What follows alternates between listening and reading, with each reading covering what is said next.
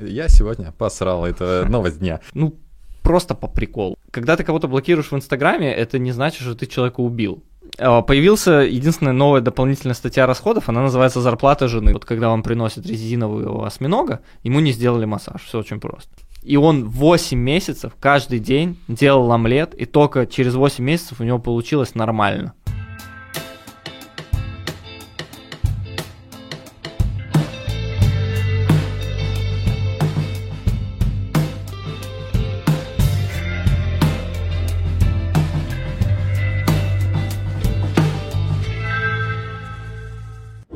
Подкаст выходит при поддержке наших друзей GitKurs, платформы номер один, на которой работают успешные онлайн-школы. Всем привет, это 24 выпуск инфокаста, мы наконец-то вернулись, и сегодня у меня в гостях а, снова, я этому очень рад, Артур Орловский. Артур, привет. Привет, привет. Спасибо, что позвал. Да, а, рассказывай, как у тебя последние месяца, как жизнь, как последние полгода?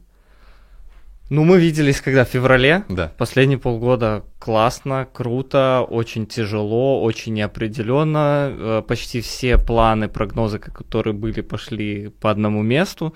Э, Я разные деятельности пробовал, позакрывали кучу проектов, выручки в, там, в инфопроектах попадали. Ну, короче, куча этого трэша, угара, садомии Да. и всякого такого. Ну, ты Ничего бодрячком, хорошего. Ну, ты бодрячком. Бодрячком, конечно. Но я больше время отдыхал. Я потом по... Первый вот с февраль, март, апрель, май, я там что-то пытался делать. Потом я такой думаю, господи, ну ты что тут, ну... Ну, у тебя была возможность отдохнуть, у тебя была возможность Да. остановиться и ничего не делать. э. Да, это самое главное, что можно было. И, и надо было вообще, я сейчас понимаю, что надо было с февраля, вот февраль это случилось, март надо было сразу отдыхать. Не надо было ничего предпринимать особо. Ну, это я, конечно, шучу, надо было. Потому что А Ты перед записью подкаста сказал, что посмотрел прошлый выпуск, и там была такая ретроспектива относительно наших прогнозов. Да, что да, мы да. там Ну, говорили. прогнозы у нас были пи- пиздец оптимистичные, я так скажу, что все, холодный трафик, учитесь. Это важный момент. Да, да, да, холодный трафик, учитесь, все, время холодного трафика, все будет круто, системные онлайн-школы и так далее. Би- инфобизнес становится настоящим бизнесом. Такое на рассказывали там людям в уши. А по факту все поломалось об одно событие. Ну, не у всех, как оказалось. Да. Но очень много инфобиза вымерло.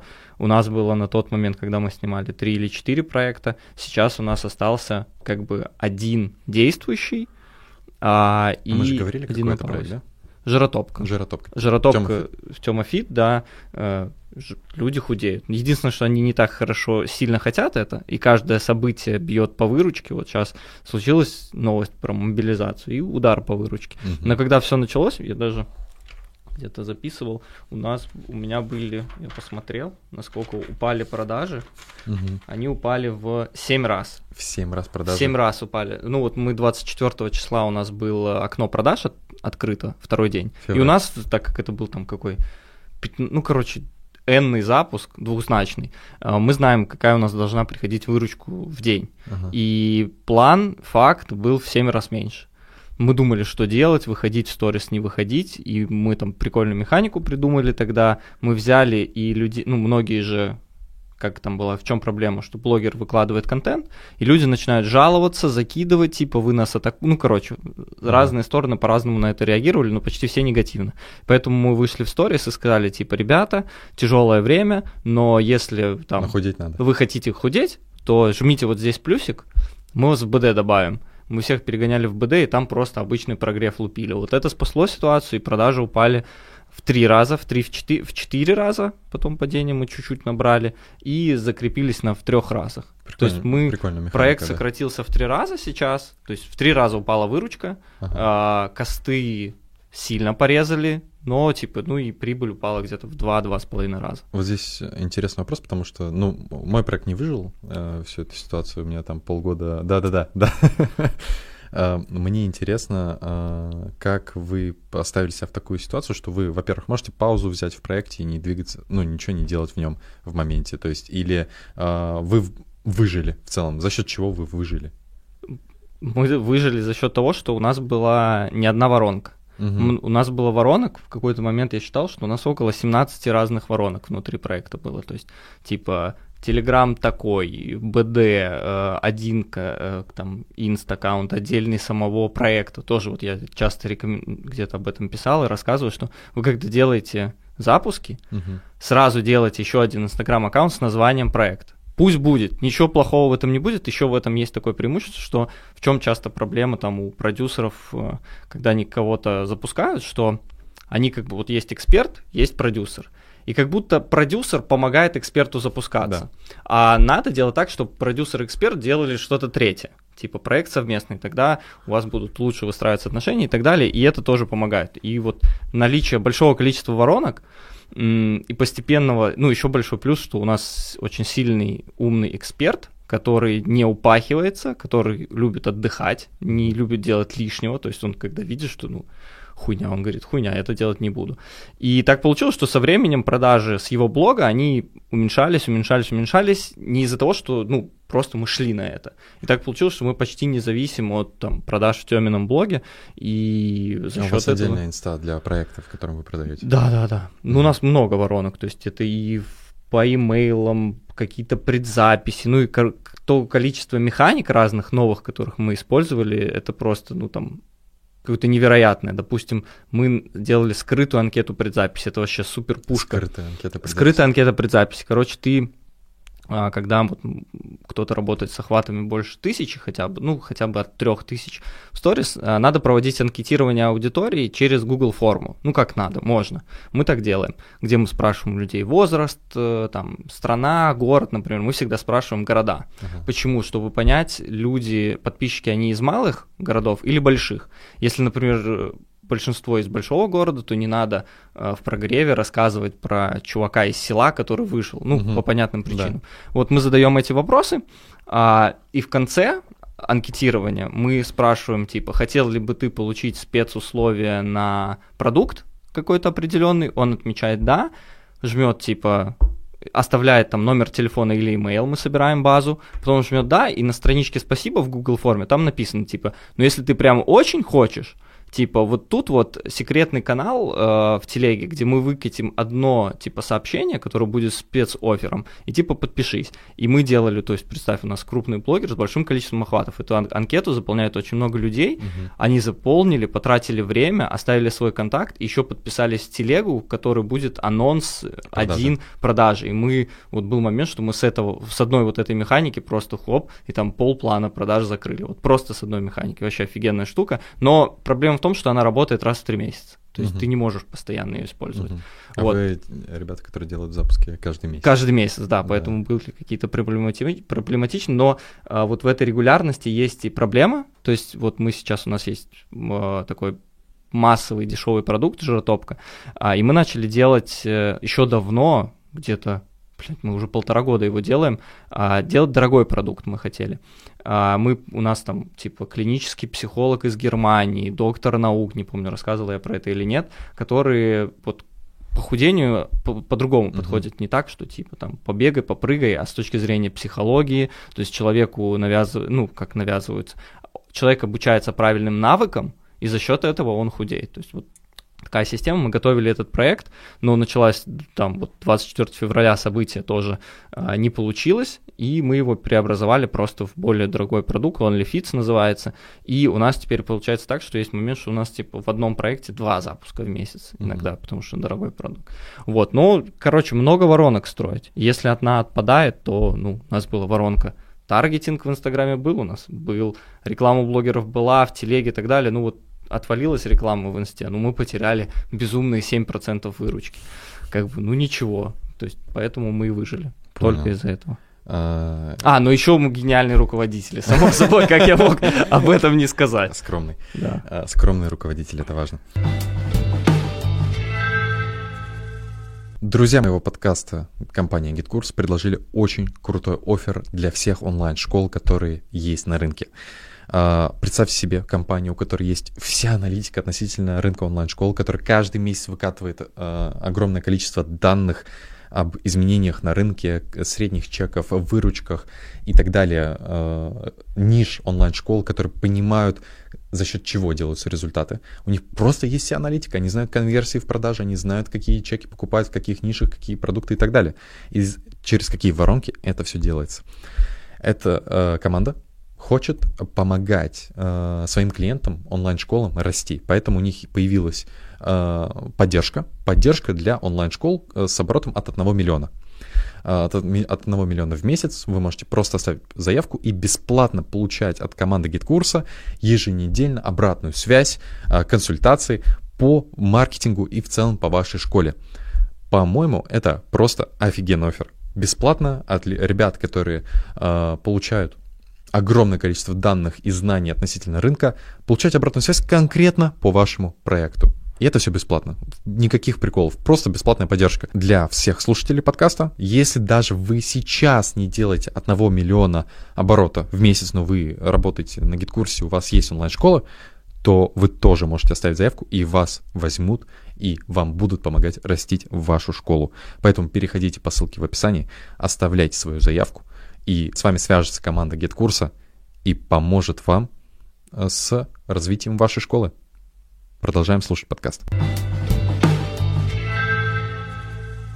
Во время начала февральских событий я помню, что ты создал антикризисный канал. Да, ты а. эту историю. Я хотел от себя, во-первых, добавить о том, то, что я тебе это лично говорил, и здесь хотел повторить о том, то, что в очень стрессовых ситуациях всегда хочешь об, а, обо что-то опереться. Там кто-то опирается внутри себя, кто-то ищет опору внешнюю, чтобы просто успокоиться в моменте. И мне очень сильно помог твой антикризисный канал. И там еще один YouTube канал, я тебе говорил о ком. Uh, этот Лебедев, uh-huh. чьи выпуски мне тоже очень сильно помогали успокоиться. Просто чувак на лайте вообще, там люди, там происходят события, и он такой, ну, там, я сегодня посрал, это новость дня. Ну, то есть я такой, блин, прекрасный ты человек. Вот, и у тебя был очень прикольный антикризисный канал. Расскажи про э, вот этот проект, и что из этого вышло? То есть как ты к этому пришел, почему ты решил это сделать? И что, о чем мы вообще говорим? Да, мы говорим вообще о том, что случился там, как называют, черный лебедь. Понятно, что да. многие оказалось потом люди начали говорить, что мы знали, что это произойдет, февральские события. А, вот, и в чем момент? А, я у себя в блоге в инсте, у меня есть небольшой блог, я там рассказывал про запуски, потому что я им занимаюсь, но у меня есть еще вторая как бы сторона темная. Mm-hmm. Я занимаюсь финансами и инвестициями. У меня красный диплом по этой теме уже там сколько, 6 или 7 лет. Ну, а короче, дофига. А, в Беларуси, все финансовые. А, у меня были лучшие преподаватели, просто супер практики и так далее. Я учился белорусский фондовый рынок, это что-то типа, ну, это какой-то анекдот и цирк на самом деле. То есть там финансовые отчеты компаний, это а, они в интернете, то есть как, можно выгрузить PDF-ку красивенькую, да. а можно выгрузить сканы. И там отчеты это такие черно-белые, отпечат... ну, отсканированные документы. То есть кто-то набирал в компьютере, uh-huh. э, их распечатал, принес в отдел, в отделе вот эту бумагу отсканировали и ее загрузили ну, в интернет, чтобы другие смотрели. Вот на таких отчетах учился. И у меня был запасной план всегда под жопой, я так называю, что если вдруг что-то случается с запусками, вот все закончилось, запретили делать запуски. Я просто сразу же в этот же день начинаю вести про свою вторую деятельность блог. И, собственно, 24 февраля это происходит. И у меня как раз было, я хотел у себя сделать последний запуск э, наставничество по запускам. Вот, мне нравилось вести маленькую группу. У меня было 70 человек в анкете предзаписи, которые все знали стоимость, uh-huh. и, короче, должен быть, ну, нормальная группа должна была собраться. Многие, это был там третий или четвертый раз я запускался. Но именно в этот момент все ломается, да, у да, меня да. падает 7 раз выручка. Я мог им продать на самом деле, но, типа, мне не позволило какие-то, ну, внутренние э, при, при, ну, установки просто. Я не, я не смог им продать. Ну, потому что отгрузить ценность не получится. Ну, скорее всего, да. Вообще, на самом деле, я сейчас понимаю, что получилось бы, но mm. тогда я этого не понимал. Непонятно было, конечно. Да, и, собственно, я сразу же в день вот этот, я такой, хоп, вы не знали, а у меня вот такая есть вторая сторона. И э, начал вести сразу про финансы, делать рилсы, какой-то таргет, и сразу сделал антикризисный канал, его придумали еще там, его делал я, Тёма Первушин тоже, ну, mm-hmm. он давно по теме инвестиций ведет. Вот, и классно, я просто делал для себя, чем-то делился, вел, и вот, да, был антикризисный канал, и он мне был для успокоения тоже. Суть его была в том, что я давал какой-либо полезный контент, плюс какие-то комментарии по новостям. Там именно то, что меня зацепило, это комментарий по новостям и э, твоя э, сухая оценка происходящих событий, знаешь, э, ну, самый жесткий э, вариант вот такой. Если произойдет вот это, делаем вот это. Ну, то есть, если ядерная война, то э, как бы, ну, что планировать? Да. Тогда? И очень сильно такой подход успокаивает. И вопрос как ты так спокойно себя держал э, во время этого периода? То есть э, я считаю себя человеком, который там в стрессовых ситуациях плюс-минус держит себя в руках. Но по сравнению с тобой, я, мне кажется, истеричка. Так у еще. меня был потому что план. Ну, у меня был вот в случае этого у меня был антикризисный план, вот и все. Вот реально, типа, мой канал антикризис, часть антикризисного плана. Просто вот, если uh-huh. заканчивается запуск, если что-то происходит, я начинаю, начинаю вести блог по теме инвестиций, запускаю короткий продукт, где даю много ценностей, потом делаю еще запуски. Ну и развиваюсь публично э, в теме инвестиций, финансов все, тем более, типа, я в ней экспертен. То есть угу. мне не надо было подготовиться, читать что-то. Я просто то, что я делаю для себя, угу. я просто начинаю рассказывать, и все. Вот, но с этой темой тоже есть определенные сложности, допустим, сейчас. Э, ну, сейчас уже хорошо, вот если неделю назад меня спросить, можно было там, например, Артур, вот, российский рынок, я сказал бы, не сидите, да, и последние там по где-то месяца четыре, я вообще говорю, сидеть в кэше. Типа, да. у меня там очень мало позиций открытых, скажем так, в акциях, там, ну, в облигациях есть. То есть все в кэше вообще. Ты же Газпром получил? Какой? А, когда они распределяли дивиденды недавно, там 55 рублей. А у меня нету, ну, у меня там есть, не знаю, Газпрома тысяч на 500 куплено, но в масштабах вселенной моей это вообще, типа, я даже это не отсматриваю. То есть ага. это там нечего смотреть. Проблема российского рынка еще одна, что там сейчас много инсайдерской торговли, что мне очень не нравится для меня. Mm-hmm. То есть перед каким-либо событием э, можно отследить, что идут какие-то скачки выкупов или продаж. То есть за полчаса до какого-то объявления там в МТС или еще где-то кто-то либо сливает, либо закупается. Ну это ужас, причем на большие объемы, там на 300 миллионов, так на это пол. Же везде есть. Ну, ну это, есть... это легко отслеживается, и вообще эта инсайдерская торговля за это сажают в тюрьму в Америке. Я типа. помню, против Илона Маска были вопросы, когда он э, Ну, он там, акциями это уже там, игрался. Его, его прикол. Так он там и в Твиттера тоже, там же да, тоже ему да, там да. ругали его. Ну, что сделать? То есть э, первое, что я вот вычленил из того, что ты говоришь, это то, что у тебя был план, да, то, что помогло тебе в этой стрессовой ситуации как-то удержаться на ногах и даже что-то новое приобрести, новое построить. к чему это вылилось? Вот антикризисный канал ты сделал, попробовал себя в роли эксперта по финансам. Что да, я, я продолжаю. Я потом сделал более дорогой продукт по финансам. Пару ребят брал на личное консультирование по вопросам финансовым типа, куда вложить деньги. Сейчас снова, скорее всего, буду запускаться, если будет настроение на эту тему. Mm-hmm. Вот. Ну и надо понимать, что антикризисный план, там мой личный, он не только в этом заключается. Сейчас прекрасное время, что вот я рекомендую, что когда ты случился кризис, ты уже там вряд ли спасешься. Покупать доллар по 120 и так далее, смысла большого нет. Надо готовиться к следующему кризису. Я тогда это тоже говорил. И, собственно, сейчас, например, э, у меня тоже есть антикризисный план, что делать. Mm-hmm. Тогда у меня было написано, типа, э, ну, черный лебедь, э, какая-то война, еще что-то, скорее всего, золото пойдет вверх. Задание номер один. Продавать золото, если сильная просадка, выкупать ее если просадка продолжается, продать золото, сидеть в кэше. Вот mm-hmm. мои был инвестиционный действия. Я так и сделал, типа. Мне не надо было пытаться что-то там предсказать, еще что-то. Я просто делал по инструкции, которую я написал, находясь в нормальном состоянии, и все. Себе в прошлом я очень доверяю, потому что чел из прошлого, Артур, он крутой. Он мне так постоянно помогает. Поэтому вот этот вот план как бы меня и, и спас, и в состоянии, и так далее. Давай тогда у Артура текущего э, нынешнего спросим, для всех слушателей и для себя в том числе спрошу, э, что бы ты порекомендовал в текущей ситуации э, ребятам для финансового благополучия? Какие-то общие советы, рекомендации? Я понимаю, что в зависимости от того, сколько кэша у человека в руках есть. Да не, не, или в целом. Наоборот, Гигиена если у тебя такая. много кэша, это тяжело, ну, это вопрос денежный сложный. Что с этим кэшем делать? Mm-hmm. То есть даже сейчас вот была эпоха, э, последние 4-5 месяцев эпоха арбитражников, которые налутали... К придем.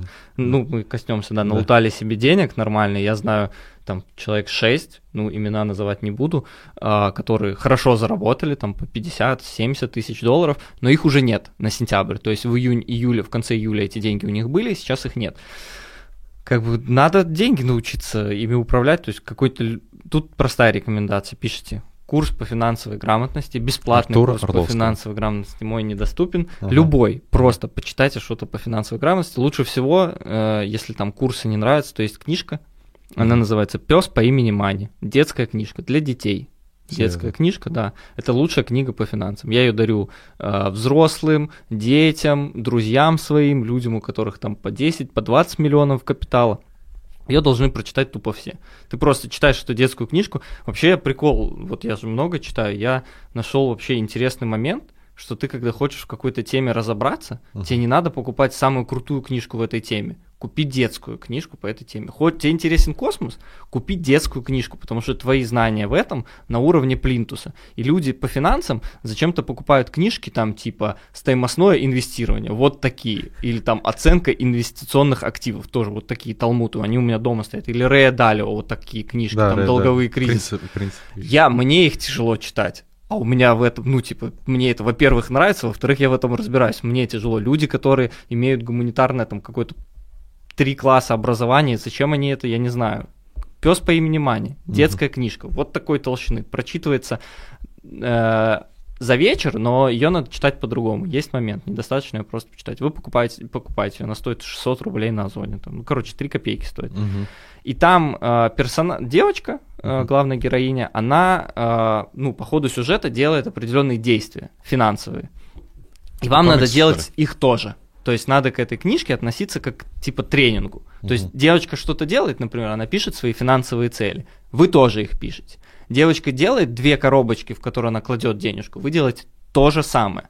Просто вот такая тренировка, игра, скажем так. И вот это, типа, первое, что если у вас есть, вот вы не знаете, что делать с деньгами, это первое, что стоит сделать. Э, это прочитать эту книжку и просто выполнять оттуда задание. Все. И сейчас уже можно готовиться к следующему кризису. Угу. Там типа закупать золото или там э, валюту или готовиться к переезду, подготовить себе заранее визы, э, посмотреть билеты на Бали. У меня сейчас часто куплены заранее. Я сам из Беларуси, из Минска. У меня всегда на две недели вперед куплены билеты в Минск на поезд просто. Я их сдаю и угу. покупаю следующий. И все, у меня всегда куплены билеты в Минск. На всякий случай, пусть будут. Ну, типа, я при сдаче билетов ты ничего не теряешь, там почему-то в РЖД такая схема. И все, у меня есть всегда куплены билеты на ласточку бизнес-класса на 6 утра с белорусского вокзала, который в 15 минутах от меня. Всегда куплены билеты. И когда начнется следующая паника, через две недели, например, супер частичная мобилизация начнется, и ну, не будет билетов, у меня будут. Я сяду и полечу, или поеду, ну, в общем. И всегда там у меня есть записано там шесть способов, куда я могу уехать, как. Угу. Типа вот еду туда, там типа, и выезжать через границу, например. Вот так, угу. как-то. Понял. А, очень, очень прикольно. А, арбитраж. А, знаешь, что да. я еще хочу сказать? А, надо еще понять такую концепцию, а, она немного сложная для понимания, особенно для русского человека. А, это, она касается вообще денег и понять, что это. То есть э, деньги это там много, кто-то говорит, энергия, еще что-то, но когда вот говорят деньги, энергия, этим концептом как пользоваться потом. Угу. И я пользуюсь таким, то есть мои действия основаны на вот концепции, которую сейчас расскажу. А деньги, это там, которые вы получаете, это результат а, прикладывания ваших там усилий, труда, вашего человеческого капитала, то есть там вы предприниматель, вы работаете на работе, вы приносите какую-то ценность, ту или иную, каждый его может оценить по-разному, и получаете за это деньги. То есть количество денег, которые ты зарабатываешь, пропорционально ценности, которые ты даешь в, в мир. В целом с этим можно согласиться. Да. Вот. А, есть такой момент, что вот это рассуждение, которое я сказал, оно очень популярно. Его говорили в БМ, в лайке, везде, на всех тренингах по бизнесу и так далее. Но дальше нету рассуждения почему-то. А дело в том, что э, ваш человеческий капитал, он изнашивается. Угу. А, и мы вообще к себе, вот я сейчас у меня серьезное есть заболевание, с которым я сражаюсь. А, я это сейчас особенно понял, что человек не вечен. И когда, допустим, я а, с кем-то разговариваю, говорю, вот смотри, представь, что а, вот давай я даже с тобой поиграю в эту игру. Правда, давай. ты в машинах не разбираешься, надо человеку, или ты разбираешься в машинах. А, ну вот, смотри. У тебя безлимитный бюджет, угу. ну, ты можешь сейчас купить одну машину на всю оставшуюся жизнь, но всего одну. Какую угу. ты выберешь? Камри. Камри. Прекрасно. Ты знаешь, что эта машина навсегда. Ты будешь как за ней следить? Хорошо или плохо? Uh, очень, очень хорошо. Вот. Да. А к телу своему мы почему-то относимся не так. И к себе. Uh-huh. И вот человеческий капитал, он со временем у нас заканчивается. И здесь появляется такой момент. То есть наш человеческий капитал стагнирует, uh-huh. и, соответственно, ту ценность, которую мы можем с помощью него дать, тоже стагнирует. И что нам делать? Нам надо наш человеческий капитал менять на финансовый капитал. Мгм. То есть наша задача, вот этот активный доход, который у нас есть, перекладывать в финансы, в капитал, формировать капитал, который потом мы просто купим облигации и просто будем получать денежку. И задача человека сейчас начать этот финансовый капитал формировать. То есть надо свой человеческий капитал в небольшой доле, понятно, не все, перекладывать в финансовый. И тогда в случаях каких-то кризисов, болезней, с тобой что-то случится, тебе перестанет нравиться работа, например, там экзисте- экзистенциальный кризис на тебя нападет. Его лучше, конечно, проходить с деньгами. Мгм. Вот. Себе скажу, отлично вообще, я не сильно беспокоился. Мгм. Поэтому вот начать формировать вот этот финансовый капитал и понять, что... Здесь вопрос есть. Давай. А, Очень простой, я часто э, слышал на него ответ, хочется твое мнение. Это собирать капитал после закрытия долгов Да. Или Не, а, параллельно? не-не-не, параллельно, Вот параллельно. это, вот это важно. тема. Параллельно, типа у меня были долги, не помню, рассказывал или нет, у меня был ли тюльпановый бизнес, и я начал выпуске собирать да, да. параллельно, типа ты часть денег, которые тебе приходят, отправляешь на долги, часть на формирование капитала, все. Мгм. Даже если ты будешь откладывать по 50 рублей в месяц, это уже прекрасное, великолепное начало. Я начитал сумму, вот там 100 рублей Вопрос привычки. вкладывал. Да, вопрос привычки. Ну и потом постепенно, ты когда деньгами занимаешься регулярно, у тебя там фокус. А где фокус, там и рост. Да. Типа просто тебя, ты будешь понимать, как работают деньги, э, рынки капитала и так далее. И это твое знание денег, как ими обращаться, будет перекладываться на все остальное. Чем тебе помогло высшее образование, красный диплом по финансам? Ты такие базисы говоришь, и говоришь прочитать детскую книжку, но у тебя при этом у самого есть э, базис э, финансового образования высшего. Если что-то, что доступно и понятно тебе что недоступно людям, которые прочитают пес по имени, как там, Мани. Мани, да. Прикольно. Название вообще офигенное. Пес Пес по имени Мани. Да. Понял вопрос, да? Высшее образование у меня офигенное, потому что я им занимался сам. То есть, типа, у меня было очень большое количество не посещения, но при этом я был круглый отличник, потому что мне было все интересно. То есть, и я просто знаю вот, типа, ну вот всю базу. Я не знаю, как объяснить. Все понятия э, из Что такое экономики. акция? Что такое акция, инфляция, дюрация и так далее. То есть все, вот все понятия, которые кому-то... Я знаю, у нас был предмет там даже про технический анализ у нас был. Да. То, что как бы там к нему есть вопросы, техническому анализу, работает он или нет, это спорный вопрос. Похоже на астрологию. Да, похоже на астрологию. То есть мы, я знаю, что такое японские свечи. То есть у меня просто есть понимание обо всем. Мгм. Что с этим делать, это уже другой момент. Потому Мгм. что кроме меня, этот же универ заканчивал кучу других людей, которые, ну, не получилось у них, скажем так. Они работают кассирами в банках. Мгм. У меня по-другому случилось. Но высшее образование вообще в нем как бы это пофиг. Вопрос, как ты к нему относишься. Мгм. Я мне пипец как повезло попасть туда. Я попал туда вообще случайно. Мгм. И прям бух, я понял, что я на своем месте. Мне очень интересно. Прям Мгм. все интересно. Все, что рассказывают, налоги, э, фундаментальный анализ, технический анализ, банки. Ну, короче, банковское дело мы тоже изучали. Все интересно. Вообще, было круто. Мне очень нравился в универе. Понял. А, Давай коснемся темы арбитража. Ты э, пробовал сам заниматься в течение этого полгода? У меня была команда. Да ладно. Да, Как это сильная. было?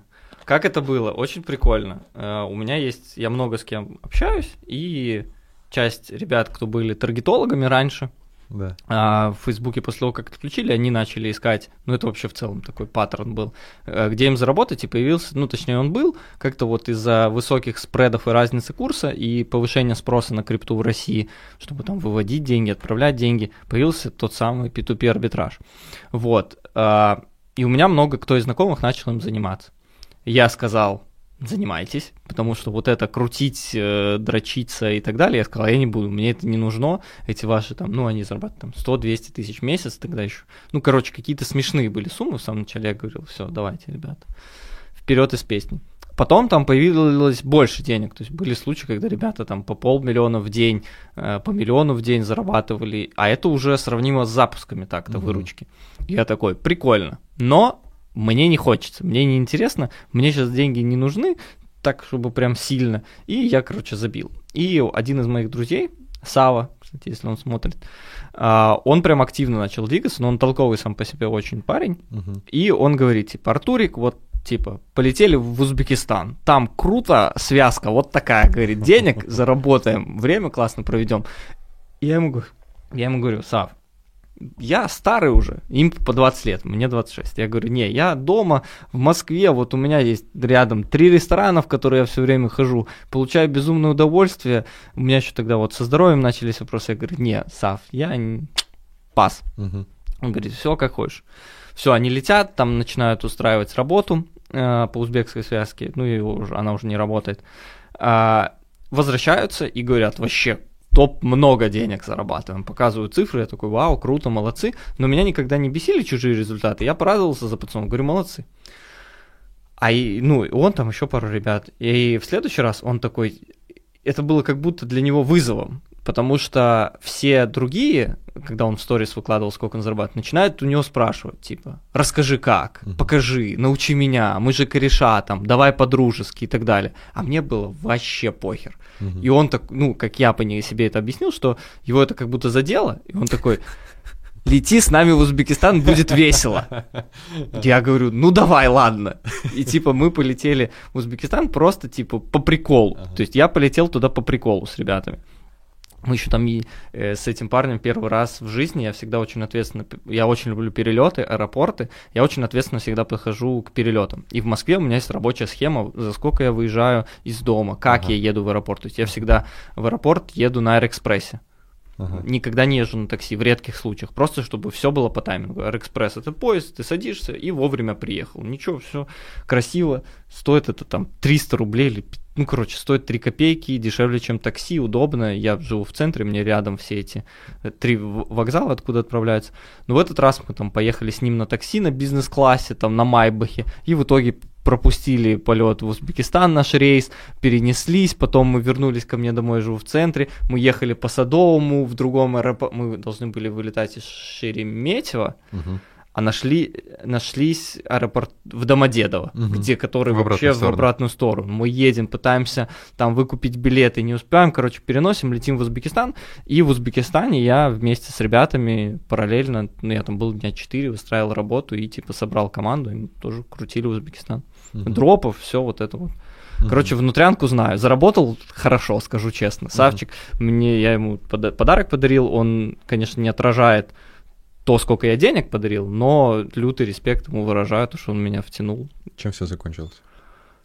Связка умерла, я сказал, ну, появились новые связки у ребят. Но особенность моя в арбитраже, я даже на каком-то курсе, ну, меня звали где-то как эксперта что-то подсказать, что я все делал очень аккуратно. Типа, Мгм. у меня была повышенная безопасность, у меня за время, пока я арбитражил, ничего не украли, я только сам случайно отправил там тысячу долларов не в той сети. А, Сам, блядь, что-то меня клемануло. Полез.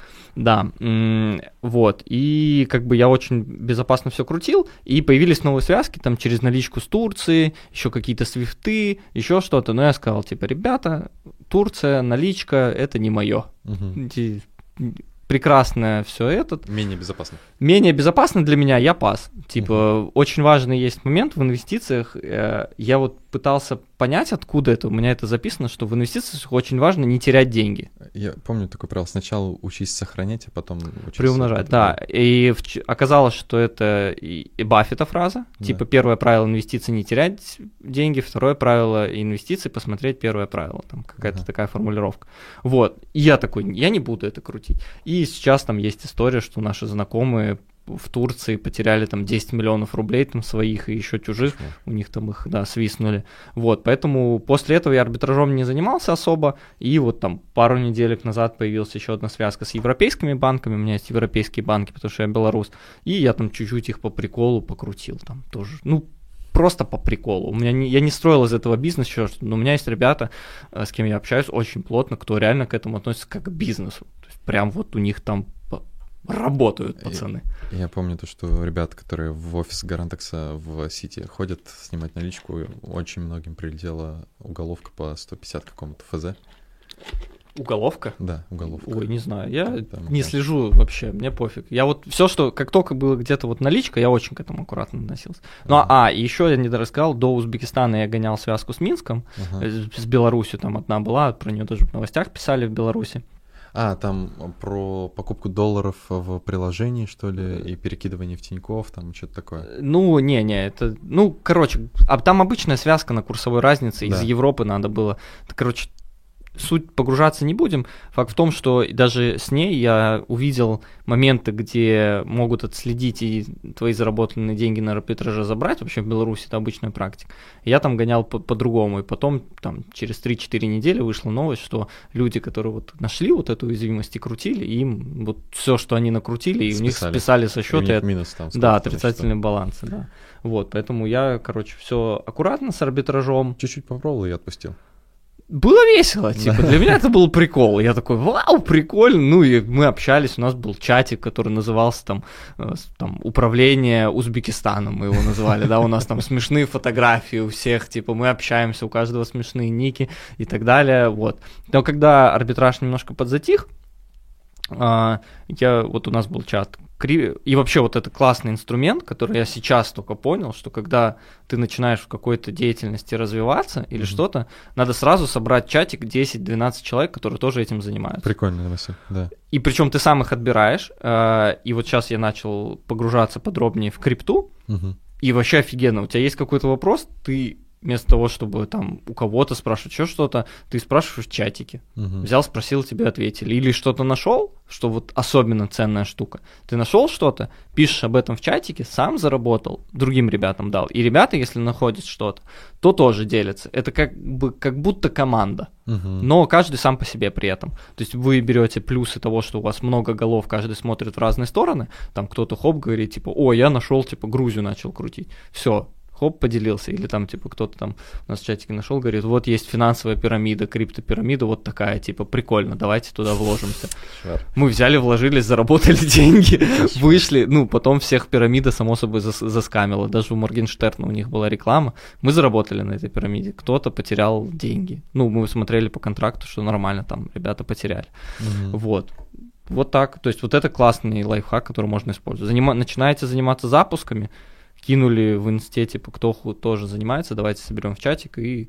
Но тут надо понимать, что вы, когда собираете этот чатик, вы должны быть локомотивом. То есть не будет такого, что вы собрали чат, Ты был инициатором? царь, да, вы собрали чат, и все вам будут нести инфу. Придется самому, то, то есть первые там неделю-две надо самому там находить что-то и просто делиться просто бесплатно. Мгм. Вот, и тогда появляется какой-то комьюнити, и все начинают делиться. Ну и плюс исключать из чата тоже. Просто в этом нет ничего плохого, если что. Я вот писал, типа, «Пф, убит.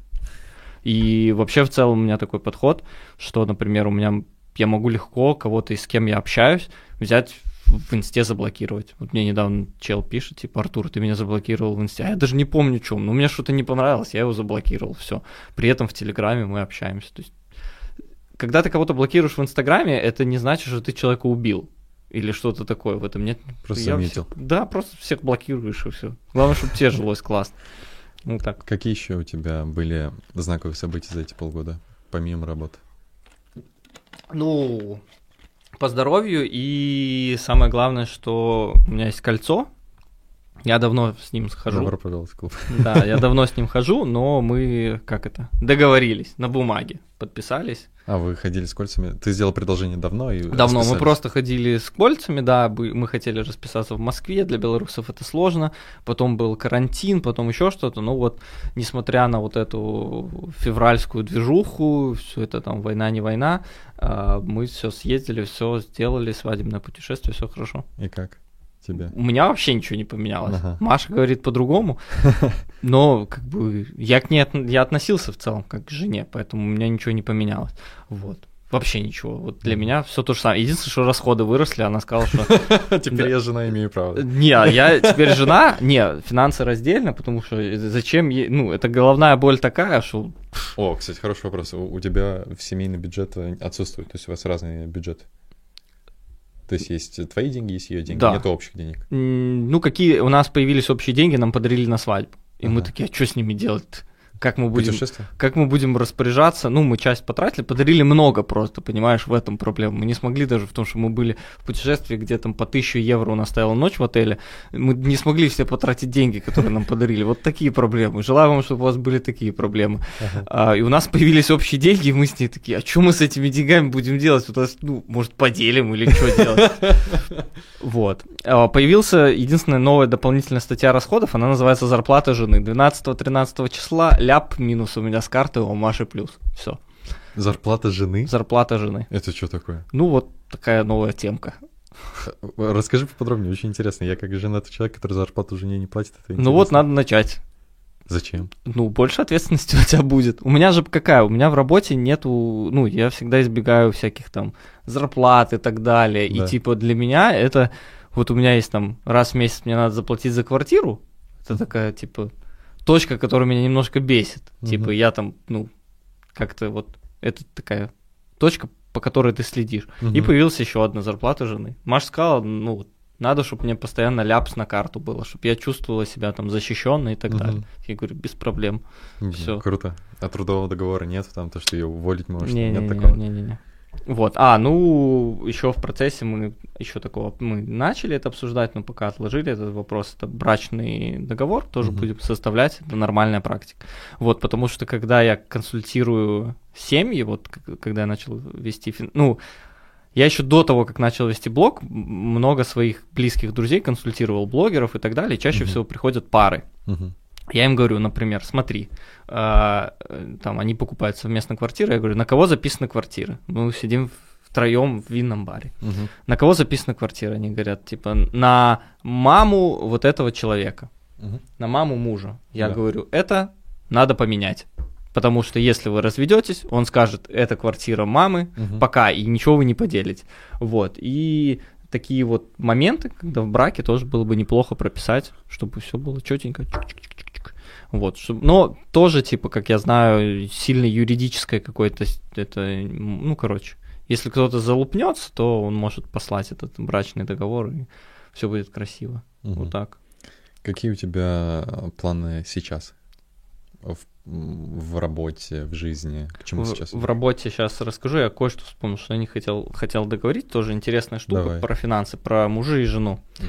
У каждого человека должна быть финансовая подушка, которая, ну, Его как бы личное? желательно, личная, да, которая рассчитана там, допустим, на 6 месяцев умноженные расходы. Но когда муж и жена, есть момент, что чаще всего в нашей ментальности, и так принято у нас, что жена, ну, не то чтобы много денег тратит. То есть чаще всего Не то, что она... э, Ты имеешь в виду личных своих денег много не тратит, а а муж оплачивает за нее. Ты Да, да, да, да. Мгм. И поэтому, например, расходы жены, если смотреть, они Мгм. небольшие. У мужчины большие. Поэтому у девушки э, подушка, у жены подушка безопасности формируется как средняя стоимость однокомнатной квартиры в регионе, где она живет, ну, в ее дислокации умножается на 6. Мгм.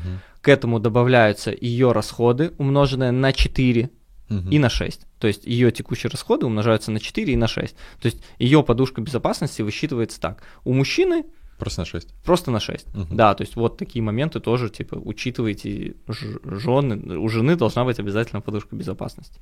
И тоже такой классный момент, что почему это вообще так должно быть? Чтобы жена в любой момент Могла уйти. могла уйти, да. И, И- это тонус в отношениях держит. Это очень круто, потому что ты понимаешь то, что ты как... Я просто как мужчина, я понимаю то, что она со мной, потому что это чистейший ее выбор, а не то, что она там зависит от меня, если она сейчас уйдет. Да. Это очень сильная позиция. И так меня Для- для обоих. отношения становятся прекрасные. Вот Реально. реально крутые, где вы вот эти, ну, вы все равно вот это, это не, вы не всегда партнеры, все равно кто-то ведет, кто-то первую скрипку, кто-то вторая, но Это может бы- меняться в зависимости от обстоятельств. Да-да-да, когда твоя жена может в любой момент сказать, «Пф, ты что, ебанулся, типа, взять чемодан и выйти, то, ну, это классно. Уменьшает вероятность того, что ты ебанешься. Да, Прикольно. Держит в тонусе. Какие планы, да, Да, ты спросил? Да. А, отдыхать. Собственно, чем я занимаюсь. И последние полгода вот в этом проекте «Жиротопка», то есть вот когда начался февраль, мы там как бы были сложности определенные и работали внутри Да. проекта. Потом мы все, нас там три партнера, мы немножко все успокоились и такие, блин, вот делаешь какие-то действия, а толку от этого никакого нет. Ну, там плюс 100 тысяч к выручке и все. Поэтому мы там все на полгода отдыхали, скажем так. Вот летом точно. То есть мы все чилили, э, трое партнеров особо не погружались. У нас достаточно хорошо там выстроена работа, э, есть там проекты, управляющий, там все, короче, этот. И вот где-то недельки две назад мы встречались, общались и решили, что неплохо бы поработать. Вот, я там недельку назад проводил созвон с нашим проектом, узнавал, кто у нас работает, как у нас сейчас построена система, потому что я не в курсе вообще был, что там, как Мгм. устроено сейчас. Я накидывал какие-то маркетинговые идеи, концепты, как лучше проводить. Операционное управление. Но в операционку не шел. Сейчас вот погружаемся в операционку это первое, что в инфобизе делаем. И второе, это вот блок по финансам свой. Я сейчас э, довожу программу, буду доводить программу, которую взял где-то около там полгода назад. Были определенные ситуации, из-за чего я не могу довести модули. То есть, например, э, акции, ну, я могу записать урок, типа, как выбирать акции но человек не сможет попробовать на практике, потому что сейчас бесполезно, это без толку, толку ноль, вот, там, по облигациям. И сейчас мне надо вот, довести поток, и я буду в сфере вот финансовой инвестиций блок свой прокачивать. Ну, делать запуски, мне нравится. Типа. YouTube вести, телегу. YouTube вести, телегу. Ну, по крайней мере, попытки имеются. Вот, но каких-то супер долгосрочных планов, кроме того, что слетать на Бали и там готовиться к релокейту из Москвы. Э... Мне очень нравится, что уже конкретно Бали. Ну, уже да, так, так получилось из-за разговора с тобой общения. Хотел в Испанию, блин, поговорил с Рустамом, называется. Вот. И готовиться... Мне очень нравится Москва. Тоже надо согласен, понимать. То есть у меня согласен классно, я живу в центре, у меня вся инфраструктура выстроена, есть да. рестораны, которые мне нравятся, кальяны, я знаю, где купить там то, что мне надо, то, что нельзя покупать, то, что можно покупать, я знаю, где купить ночью виски, если я захочу, я знаю, ну, короче, вот мне все топ, угу. я знаю, если мне надо вызвать клинику, куда написать и так далее. Вся инфраструктура готова. В Москве классно, тем более я живу не... Ну, есть же Россия, есть Москва, а есть внутри Садового, это третий да, город да. отдельный. Я живу там, там вообще топ все. Там никакой, ну, там все прекрасно, там ничего не Но происходит. При этом плохого. мне очень понравилось то, что Маша, твоя жена, сказала на встрече, вот когда мы пару дней назад виделись, а, она сказала о том, что очень круто открывать в мире какие-то еще локации, где ты можешь также выстроить для себя быт, и ты всегда знаешь, что, что ну если не Москва, то я могу еще вот здесь жить спокойно, и у меня здесь все будет хорошо. Ну да, это топчик. Такое, mm. такое надо иметь. Вот. Нет цели такой, что на Бали прилетишь именно попробовать э, что-то такое создать? Или ты просто отдохнуть туда хочешь? Ну, это смешно. Я бы так сказал, да, буду, буду присматриваться, смотреть, но при этом вот э, как бы основной момент, почему сейчас мы рассматриваем relocate, но не выбрали окончательно то, что то community, с кем мы общались, очень многие уехали сейчас. Да. И все разбросаны по миру. В Казахстан не хочется. Кто-то, ну, сейчас про Казахстан. Кто-то переехал в Турцию, кто-то в Казахстан, кто-то сейчас у меня ребята в Южной Америке поехали, а, кто-то в Беларусь поехал. Типа, вот то люди, с которыми я общался в Минске, ой, в Москве каждую неделю встречался, играл в покер, мы ходили по ресторанам и так далее, почти все разъехались. Я сейчас буду ждать пару недель, потому что они все в движении. То есть не, никто еще не зафиксировался. Вот когда они где-то все соберут, скорее всего, они стекутся все в одно место, как металлические шарики. Ну, так просто устроено. Но не в Москву. И я такой, о, пацаны там. И я билеты на самолет и полетел. Ну, План ощущение, такой. Что, наоборот, в Москву. Ну, то есть, вернуться? мне кажется, вернуться, да. Ну, ну вот, увидим. Пару месяцев. Увидим. Угу. Вот так. Короче. Понял, по плану. Слушай, я тебя просил подготовить э, одну штучку. У меня все готово. Ну давай, давай. А, для тех, кто слушает э, выпуск с Артуром в первый раз, э, обязательно послушайте прошлый выпуск, потому что там есть 40-минутный блок, где Артур советует что-то почитать. Да. Это просто классика инфокаста, это золотая, просто золотые 40 минут, которые обязательно всем нужно послушать. Книг на 5 лет вперед вам хватит точно. Да, да. Но я посчитал, что этого недостаточно, потому что у Артура есть еще что-то, что он может порекомендовать, и мне кажется, даже да. сейчас то, что ты расскажешь, это не будет финалом. Я думаю, э, я попрошу тебя и в третий раз, когда приглашу тебя, тоже подготовить, так что читай побольше, Артур. Вот. В общем, Артур, что рекомендуешь почитать? Почитать. Э, список небольшой, я сразу отсылаю, ты уже это сделал, но я еще раз отсылаю людей посмотреть тот выпуск, потому да. что в целом классика, она не особо меняется. Редко попадают новые книги, но есть то, что я мог опустить в прошлый раз, угу. я там не пересматривал. Я посмотрел, там есть еще список, кто-то составил. Да, да, Эти да. книги там не написаны. Вот э, первая из них это Пес по имени Мани. Да, я сегодня про нее сказал. Сегодня, да. Это топ Типа это must have, это то, что должно быть в каждой семье. Э, я подарил последний раз эту книжку ребенку, которому было полтора года. Он еще не умеет читать, он ничего не поймет, но я сказал, вот когда начнет читать родители, прочитайте ему. И подарил отцу его тоже точно такую же книжку. Потому что книжка офигенная. Я тупо всем дарю эту Круто. книжку. Вот, ее ага. покупаем, читаем, делаем что-то, мы это мы уже обсудили. Следующее, это для продюсеров. Э, какой есть момент? Продюсирование уже достаточно долго существует, запуски там и так далее. Года четыре, наверное. Да, и ты когда вот в теме, ты уже такой, я все знаю Ты Да. такой, я вообще генерал, во всем разбираюсь. Да. Поэтому э, есть книжка, она сейчас продается в, бумаге. Ага. Это запуск, книжка э, Уолкера. А, да-да-да. вот, Джефф Product Launch запуск. Да, первый. Купить ее, перечитать. Купить, пусть будет. бу- Она раньше была только в электронке у всех в галимом переводе, сейчас она есть в бумаге. Купить, перечитать. Я это сделал прекрасно. Повторение мать учения. Следующая книжка тоже для продюсеров. Роберт Маки «Стариномика». Стариномика. Да, там про сторителлинг, очень хорошая книжка, простенькая, тоненькая, читаем и применяем. Там можно прям вот при- приним- применять то, что там объяснено, поможет всем прогревы получше писать и так далее. Прям хорошая книжка. Дальше. Э, Вот эта книга, я ее сейчас советовал э, многим, кто в теме финансов, инвестиций, с кем я общаюсь, ну, сильных ребят и сильные блогеры. Короче, книжка называется «Правила бессме- бессмысленного финансового поведения». Миркин, это российский автор, и он в книге рассказывает о том, как э, россияне, как русские люди э, раз в четверть века, каждые 25 лет теряют деньги Мгм. накопленные.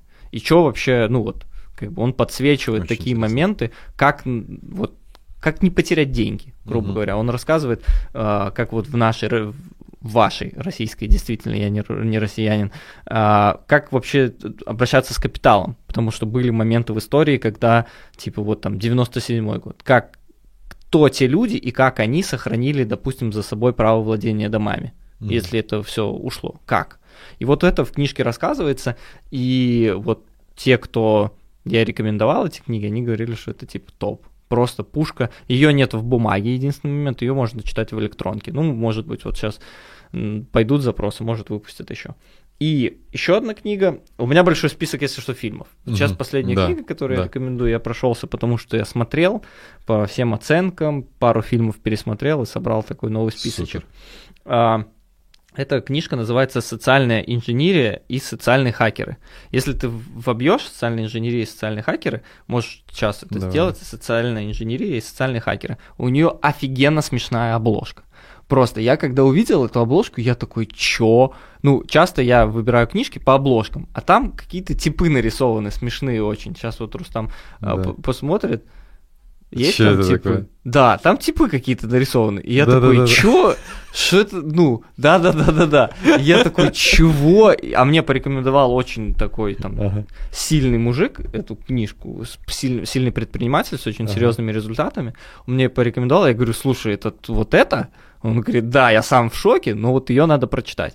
И там как бы вот эта сторона, мы все знаем, хакеры, там, анонимусы и так далее. Вот там другая сторона показывает, что почти все там киберпреступления, взломы, какие-то, ну, короче, вот это все, это чаще всего социальная инженерия. То есть человек обманывает, обманным путем, через человека взламывается система. То есть угадать пароль или взломать э, какую-то систему очень тяжело. Но намного проще подойти к секретарскому столу и просто с бумажки посмотреть ее пароль, потому что чаще всего на рабочем столе есть э, Пароль. пароль от компьютера. Это безумие, но это так. Вот. И, собственно, про эту книжка. Какие примеры, как этот. И когда я эту книжку прочитал, у меня было такое какое-то переключение, у меня появилась суперсила. Я понял, что на границе, еще где-то, еще где-то всегда можно договориться, обойти социальной инженерии, я уже здесь был, я прошел и так далее. В банке, я даже в банках умудрялся заходить в этот... Был случай в Беларуси, а, в банкоматах не было денег, а, другие банкоматы были далеко. А, у меня друг э, знакомый работал в банке одном, и он говорил то, что типа, вну- и он как-то рассказывал, что внутри банка самого, в Мгм. самом внутри, в внутренних помещениях, есть еще банкоматы для сотрудников. Мгм. Вот, а мне нужно было срочно снять наличку, в банкоматах ее не было, в кассе не было, и я просто встал около двери э, в телефоне, тетка пикнула бейджиком, открыла дверь, я зашел, э, поздоровался со всеми, здрасте, здрасте, здрасте, здрасте, там, э, ну, со всеми просто уверенно зашел, со всеми поздоровался, прошел, э, подошел к банкомату, снял деньги и вышел, и все, ограбил банк, но нет, вот, и эта книга вот переключает тебя, ты понимаешь, что ты можешь где-то чуть-чуть так схитрить Мгм. и за счет этого получить определенные бенефиты, договориться, скажем так, или передоговориться с Очень кем-то. круто. Вот, это крутая книжка. Да. Че, по фильмам пойдем? Погнали по фильму. Так, поехали. Они у меня в таком немножко, конечно, они все каком-то перепутаны. Но начнем. А, Я пару фильмов в прошлый раз говорил, Мгм. но про многие забыл, потому что меня вопрос немножко ошарашил. Я такой, фильмы, чё? Вот Да, книги да, да. я знаю, фильмы смотрю и этот. Я Подготовленный рассказал, тогда был. я рассказал про крестного отца, Да. что типа вот я его часто пересматриваю, это так и осталось. Про сериал Офис, что Обожаю, каждый, я его недавно что, что каждый Просто. должен найти сериал, который можно смотреть до посинения. Да, да, да, да. Собственно, я и летом его смотрел этим, и сейчас пересматривал. А, дальше. Фильмы, которые я рекомендую посмотреть. А, Great House. Это там Тарантино, а, Родригес и еще что-то. Они снимаются? Они, Или э, нет, это они режиссеры. Ага. Они сняли три истории вроде или две истории по 40 минут, и это один фильм. Вот. А, одна история про зомби вроде, Мгм. вторая про а, убийцу, который убивал с помощью машины. Он Мгм. подсаживал к себе кого-то, Да-да-да, и да-да-да, авария была. Вот, офигенный фильм. Дальше. От заката до рассвета. Тоже Родригес. Тоже, ну да. Э, потом Оружейный барон, если не смотрели, прикольное кинцо, хорошая актерская работа, ничему вас не научит, но Джона Хилл где играет? Они э, два студента продают оружие военно, военным ребятам из США. нет, там, Про не- другое. там один, я не помню, кто актер, но Мгм. он продает оружие. Это типа как наш этот бригада был фильм, Мгм. они же там что-то оружие поставляли вот там в конце, вот типа того. Мгм. Именно концовку. Ну, блин, я такую параллель провел. Там вообще другое на самом деле. Ну, в общем, про оружие. Мне кажется, бригада хорошая референция. Дальше классный фильм, Ага. очень э, «Сияние». Э, «Сияние». Это он такой полуужастик. Да, да, да. Мемов очень много Hello, про него. Джонни. Вот, э, классный фильм, обязательно стоит посмотреть, чтобы вообще понимать, что в мире происходит. Э, дальше, офигенный фильм, просто культовый, это «Большой Любовский». Я про него в прошлый раз не сказал, я его пересматривал кучу раз, это просто супер-мега крутое кино. И к нему есть фильм э, Фильм о фильме? «Не грози Южному Централу, попивая сок в черном квартале». Да. А, не ну, у него длинное название, вроде такое. Да. Тоже его стоит посмотреть, просто чтобы понимать культуру, э, которая нам неизвестна, американская вот такая гетто-культура. Да. Прикольно, очень в путешествиях ты понимаешь, типа, что с этими ребятами надо быть аккуратным. Дальше, «Заводной апельсин», вполне Да. очевидно, крутой фильм. А, Дальше я расскажу про два фильма, Мгм. они не очень популярны почему-то в России, мало кто про них знает. Это «Планета Капекс».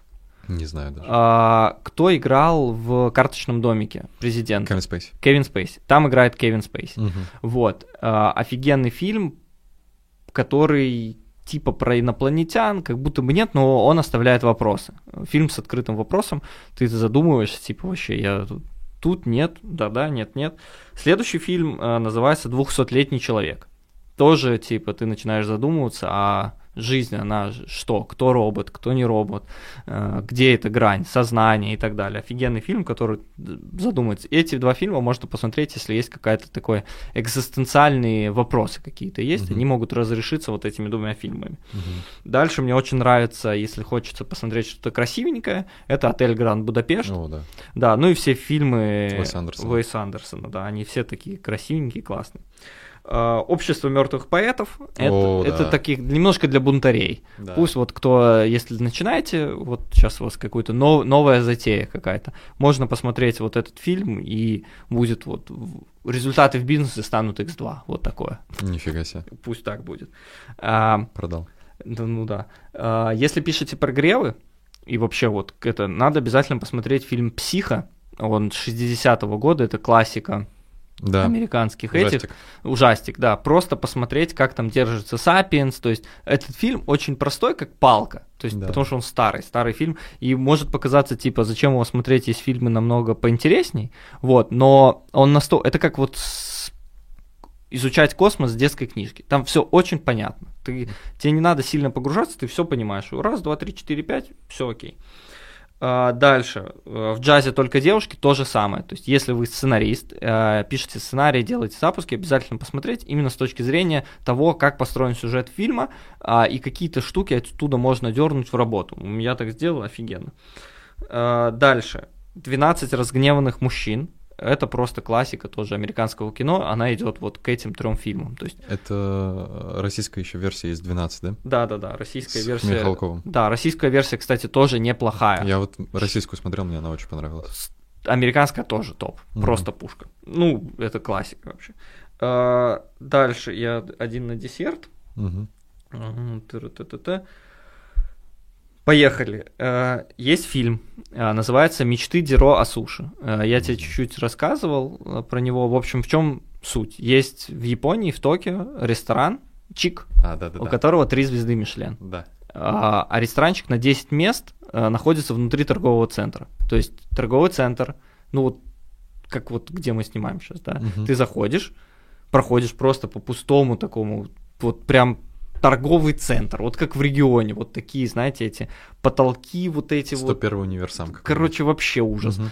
И там внутри этот ресторан, у которого три звезды Мишлена. Просто. И рассказывается о вот владельце этого ресторана, его семье, о их подходе. И прикольно посмотреть этот фильм с той точки зрения, ну, для двух людей. Во-первых, тех, кто, а, типа, ну, как это, все поняли в своей работе. Вот мне это помогло, этот фильм, с той точки зрения, что я думаю, что я уже все, я все в запусках разбираюсь, мне уже скучно, может заняться чем-то другим.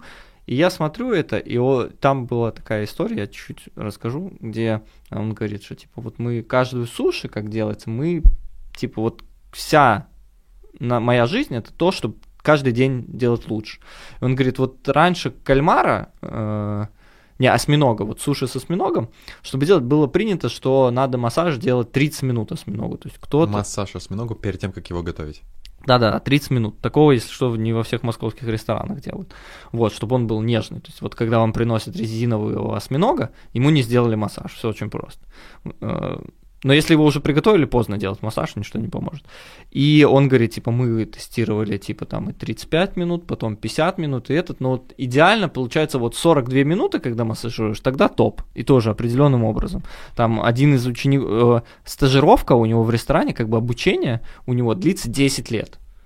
10 лет ты учишься готовить суши, хотя кажется, что суши это самое блядь, простое, что есть. Рис, кусок рыбы, все. Да, вот, но есть как бы казалось бы, там один из ребят, кто у него там как бы вот учится на этом, а, он говорил, что типа вот я готовил омлет, есть там омлет такой японский, говорит, «э, мне надо было приготовить омлет, а там уже, ну, понятно, что ребята уже что-то умеют готовить, когда Мгм. ты приходишь в такой ресторан, ты что-то, какой-то отбор прошел. Ему говорят, надо приготовить омлет. И он в течение 6 или 8 месяцев делал каждый день омлет, э, вот этот Диро пробовал и такой, типа, не хуйня, переделывай. И он 8 месяцев каждый день делал омлет, и только через 8 месяцев у него получилось нормально. И он говорит, я был там, типа, самым счастливым, когда это произошло. И прикольно посмотреть, что Это это очень крутой подход. что подход совсем другой. И Там Да. подход у всех другой.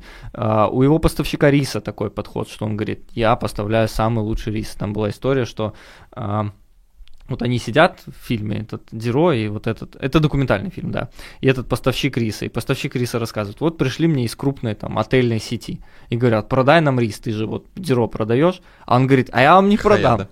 Хаят. Хаят, ну я не помню точно, вроде Хаят.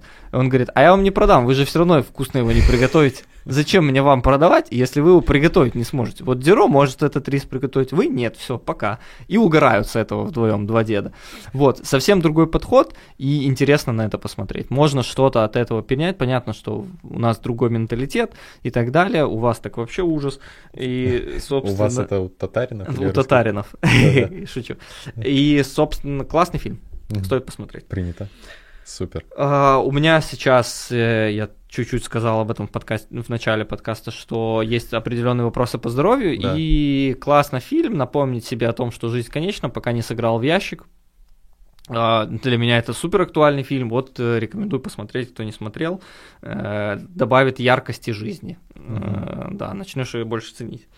Остров собак, это да. офигенный Андерсон мультик. тоже, да? Андерсон, да, офигенный мультик. Э, Он противоречивый, я бы так сказал. Под пивко его не посмотришь. А, Я бы не сказал, что это какой-то такой досуговый фильм.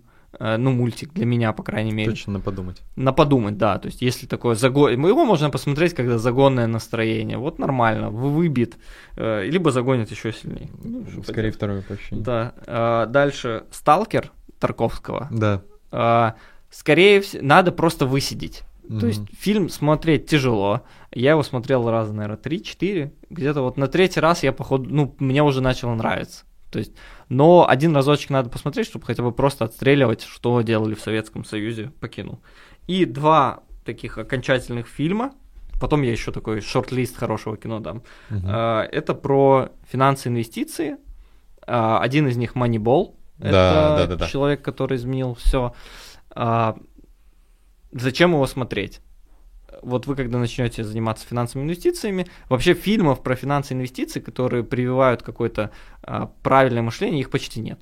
Вот, поэтому будем про бейсбол смотреть. Вот там Мгм. есть такие моменты, когда вы начнете читать книжку, вот эту вот, э, о чем пес по имени Мани, наверх наложится вот этот фильм, будет складываться интересная картинка. Какая, рассказывать не буду. И э, посмотреть, чтобы понять, то есть пес по имени Мани простая детская книжка. И в финансах, на самом деле, в самой основе все просто. А, надо понимать, что есть вот эта обратная сторона, которую, например, я вижу со своим профессиональным образованием, и чтобы немножко понять, где это, чтобы сформировалась такая полноценная картина, надо посмотреть фильм «Игра на понижение». Он очень известный, Мне очень понравился. а, он немножко в каких-то моментах сложный и так далее, но он классный. И, например, э, там скрывается такой вопрос вот этих деривативов, производные финансовые инструменты, и оказывается, если загуглить, можно загуглить, можете это проэкспериментировать, а, где вообще деньги мира? То есть в мире же есть какая-то определенная сумма денег.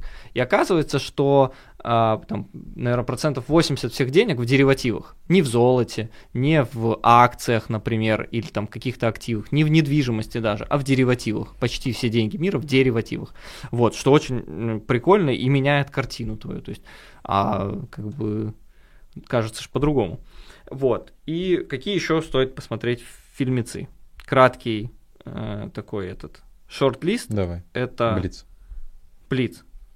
Сейчас. Ща. Вот, поехали. А, все фильмы Тарантино? Да. Раз. А, дальше. Все. Можно остальное не смотреть. А, почему? Когда будете смотреть Тарантино, э, появится какой-то вкус кино, и потом уже вы будете знать каких-то актеров, и по актерам можно посмотреть другие фильминцы. Вот. Классный Тарантино. Почему я говорю про Тарантино? Потому что он очень подходит для вот этого клипового мышления, которое сейчас есть. То есть это такой, э, он в каком-то смысле постмодерн, это тоже про него, и он современный, вот ребят моего возраста, очень понятен. Мне очень нравится Тарантино тем, то, что это один из единственных режиссеров, который я смотрю вместе с мамой, и нам обоим очень нравится. Это супер. Да. Кроме новостей еще, еще новости по Да, первому да, да, да. нравится. Ну. Один и тот же ужас. Вот так. Это кратенько про фильмы. Супер. А, Артур, спасибо тебе большое, что пришел на подкаст. Уже все? Да, Ничего да. себе, сколько мы просидели. Я думал, на прошло деле, 30 минут. На самом деле Ужас. очень, очень много. Ужас. Я, я чувствую, что это офигенный подкаст, потому что я молчал все время. Это хорошо. Вот. А, Ребят, подписывайтесь на Артура а, в телеграм-канал, YouTube-канал. Если у тебя Если будет какой-то момент, то, то я... В телегу, в инсту подписаться про финансы. Да. Спрашивайте. И пишите комментарии, ставьте лайки, подписывайтесь на канал. Всем пока-пока. thank you